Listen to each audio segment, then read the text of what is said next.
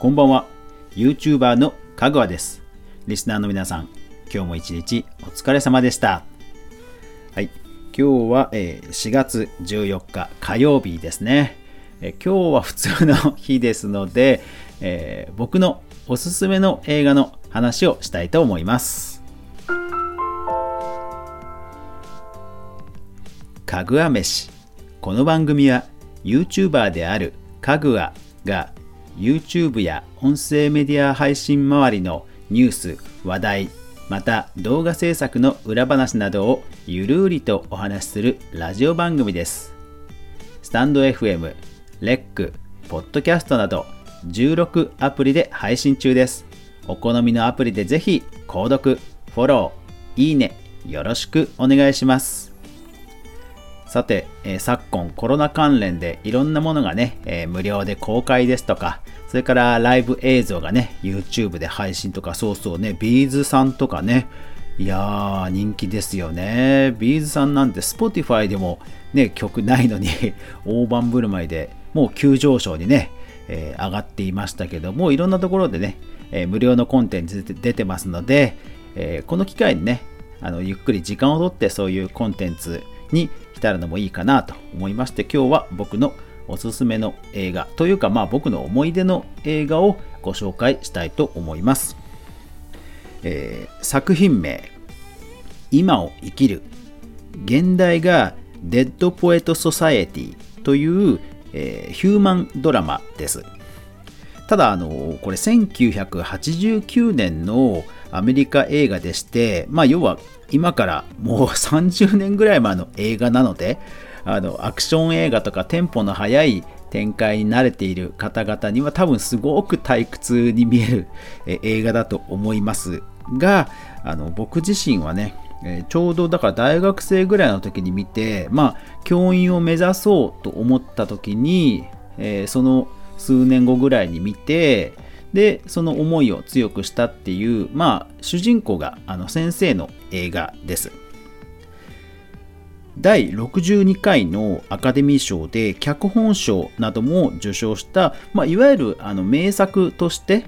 えー言われている映画の一つです。Amazon などでも、えー高評価のレビューが多いことでも、えー私はあほっとしているという感じです。えー主演はですね、ロビン・ウィリアムズさん、そしてえ監督がピーター・ウィアーさんですね。えーロビン・ウィリアムズさんというのは、え最近の映画ですと、あの、ジュマンジ？ディズニーかな？ジュマンジっていう、こう、あの、ボードゲームの世界に入ってしまう、あの、ドタバタ、ドタバタっていうと 失礼か、えーアドベンチャー映画あったじゃないですか。あれの、えー主役を、一番最初の主役をやられた方で、えーコメディ俳優、えとアメリカでは位置づけられているんですけども、えこの間、志村けんさんがお亡くなりになられたじゃないですか。で、そのことをアメリカのメディアが、え日本のロビン・ウィリアムズが他界したみたいな取り上げ方をする。まあ、その、そういうぐらいのポジションの方です。ですから何でしょうね。あの、志村、本当に日本で言えば、志村けんさんが、本当に大河ドラマの主人公をやるみたいな感じなんですよ。ねえ、あの、イメージ湧かないでしょ？ねえ、いきなりそんなコメディアンの方が、ものすごくシリアスなヒューマンドラマをやるっていうことって、ね、多分あんまりないと思うんですよ。でもね、このピーター・ウィアーっていう監督さんのすごいところは、そういうね、あのイメージをガラッと変えてしまう名手なんですよ。うん。っていうのをもちろん見た後から知りました。うん。納得。見た後にさらに納得って感じでした。えー例えばこの監督さんは、あのジム・キャリーさん、えー映画で言うとマスクとか、あとバットマンの敵役でちょっといかれた感じの、えーキャラをやった人ですね。もうその人も本当にガチのコメディというか、とんがった役のキレッキレの役をするのに、えー話題になった方なんですけど、その方も、えートゥルーマンショーというヒューマンドラマで、えーガラッとイメージを変えて、えーヒットしたと、ヒットさせたという監督さんなんですね。あとは、えーディズニーシーにもありますけど、あの、インディ・ジョーンズあるじゃないですか。あの、インディ・ジョーンズの主役の、えー、主役の人。あの人をさらに、えー、冒険活劇のアクション俳優ではなくて、刑事ジョン・ブックって言ってものすごくシリアスな、あのー、刑事の役にするとかですね。なんかそういう、役者さんのイメージを覆すのがものすごくお上手な監督さんヒューマンドラマの、まあ、名手の監督さんなんですねですから脚本賞という脚本賞も取るぐらい作品も良くてそういう監督さんの演出も良くそしてそのロビン・ウィリアムさんという、えー、役者さんの演技もものすごくいいところを引き出したという、えー、傑作です。あらすじです。えー Dead Poets Society という原題なんですけども、これは、えー、日本語の吹き替えですと、死せる自然、死せる詩人の会。詩人というのは、あの、ポエム。ポエムのあの詩です。詩人の会というのが本題なんですけども、これ、えー、作中でも重要な役割を占めていまして、どういうことかというと、舞台は、え、あるアメリカの、え、伝統的な全寮制の学校です。で、その全寮制の学校、ものすごく厳しい進学校なんですね。ですから、全寮、寮の中でもすごい厳しいしきたりがあると。ただやっぱりその高校生かな？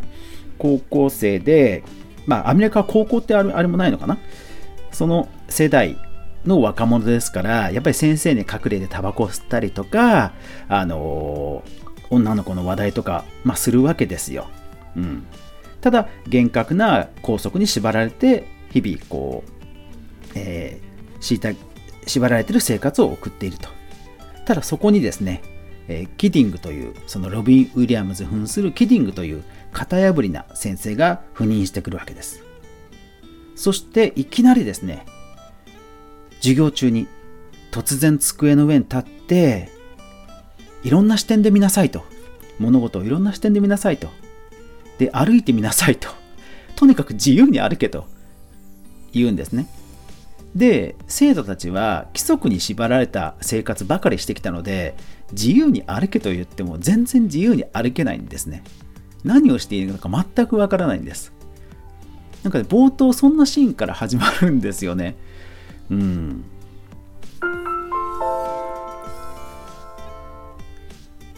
ただ、徐々に生徒の方も、え、こんなことしていいんだ。え、こんなこともやっちゃうよ。あ、いいの？いいの？みたいな感じで、だんだんこうですね、自分の内面をさらけ出す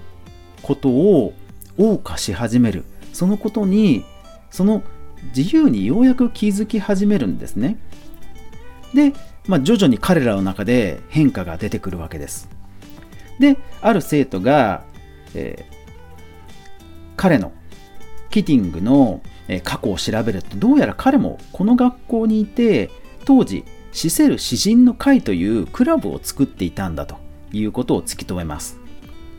そしてそのニール主人、えー、学生の方の主人公のニールは、えー、友達と一緒にそういう会を作りますそして、え、近くの洞窟でですねひっそりと仲間内と、え詩を読むというかですねこう自由な空間を作ることに、えー、精を出すようになります。毎晩のように楽しい、まあ、宴といっても、えー、寮から抜け出してこっそりですからそのすごい酒を飲むとかそういうわけではないんですが楽しい時間をそこで過ごすようになります。そして徐々に彼らは自分の夢に向かって歩き始めます。俳優を目指す者などなど。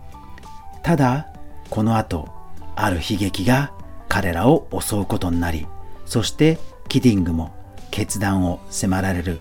ことになります。はいということなんですね。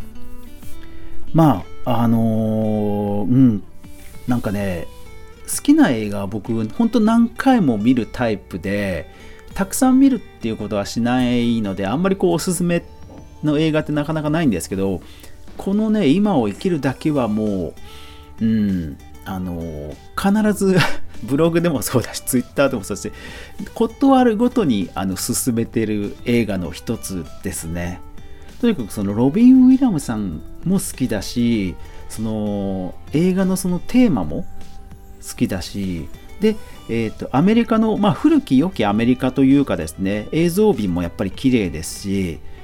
うん、まあ本当に今のねテンポの速い映画に慣れてる人にはすごく退屈な映像に多分見えると思うんですけどもあのー、なんかこの機会だからこそこうゆったりとした時間の流れをぜひ感じてほしい時に、うん、このなんだろう心揺さぶられるこの作品をぜひ見てほしいなと思うんですね。何か僕たちはこう抑圧されて、えー、縛られていても何か心の奥底に自由を求めるそういう気持ちがあってでもそれを表に出すか出さないかやっぱり全て自分次第なんだ。うん。なんかものすごく当たり前のことなんですけどもやっぱりそれって大人になるにつれて難しいことになっていくんですよね。うん、特に今ねあの情報化時代であの何かやるとねすぐにネットで叩かれて、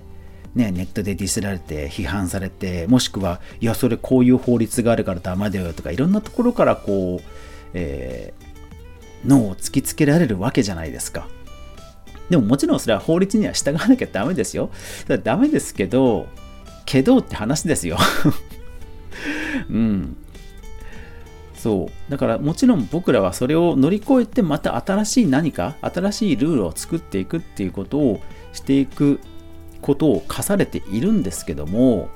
ね、新しい何かを、えー、作るっていうことをしていかなくちゃいけないんですけど、でも、あのー何でしょうねそれを損得なしにできる時期っていうのは本当若い時しかないんですよね。うん、だからこそその貴重な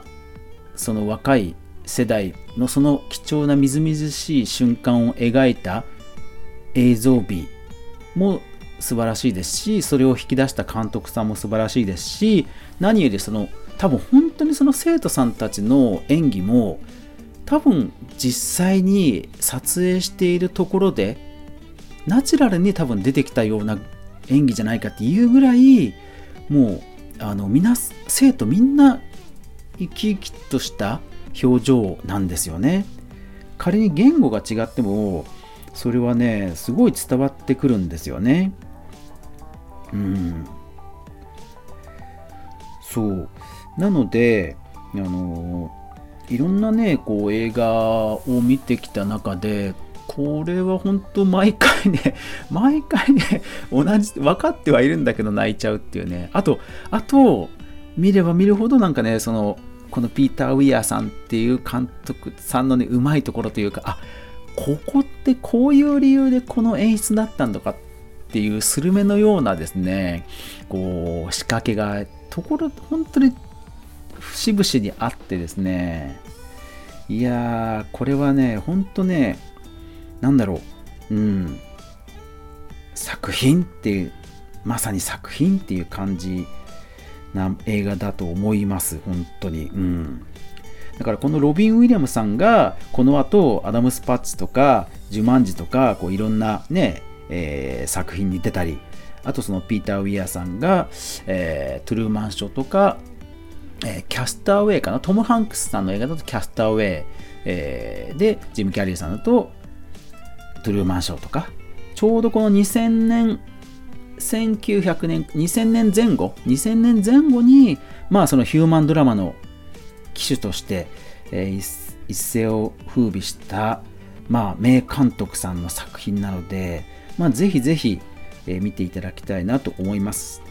あともちろんこれ以外にあのやっぱりなんかね、この機会に映画見ようかなと思って迷ってる方いたら、やっぱりね、あの、アカデミー賞、アカデミー賞の何かしらのあの作品見ると、まあ、まず外れがないと思うので、えー、おすすめしたいですね。うん。そうそう、あ、そう、タッチストーンピクチャーズね。そう、タッチストーンピクチャーズの映画もね、なんかね、こういう心温まるヒューマン映画多いんですよ。そうそうそうそう。うん、な懐かしいな。うんはい、ぜひ皆さんも、えー、おすすめの映画あったら私に教えてください。Twitter でしたら、ハッシュタグかぐわ飯、それから質問箱は概要欄、えー、それからスタンド FM でしたら、えー、レターでぜひよろしくお願いします。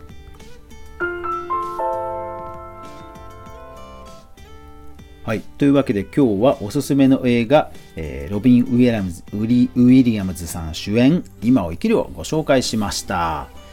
いやーまあいろんなねあのおすすめコンテンツおすすめゲームおすすめの楽曲おすすめアプリいろいろあるんですけども今日はね映画をご紹介しました。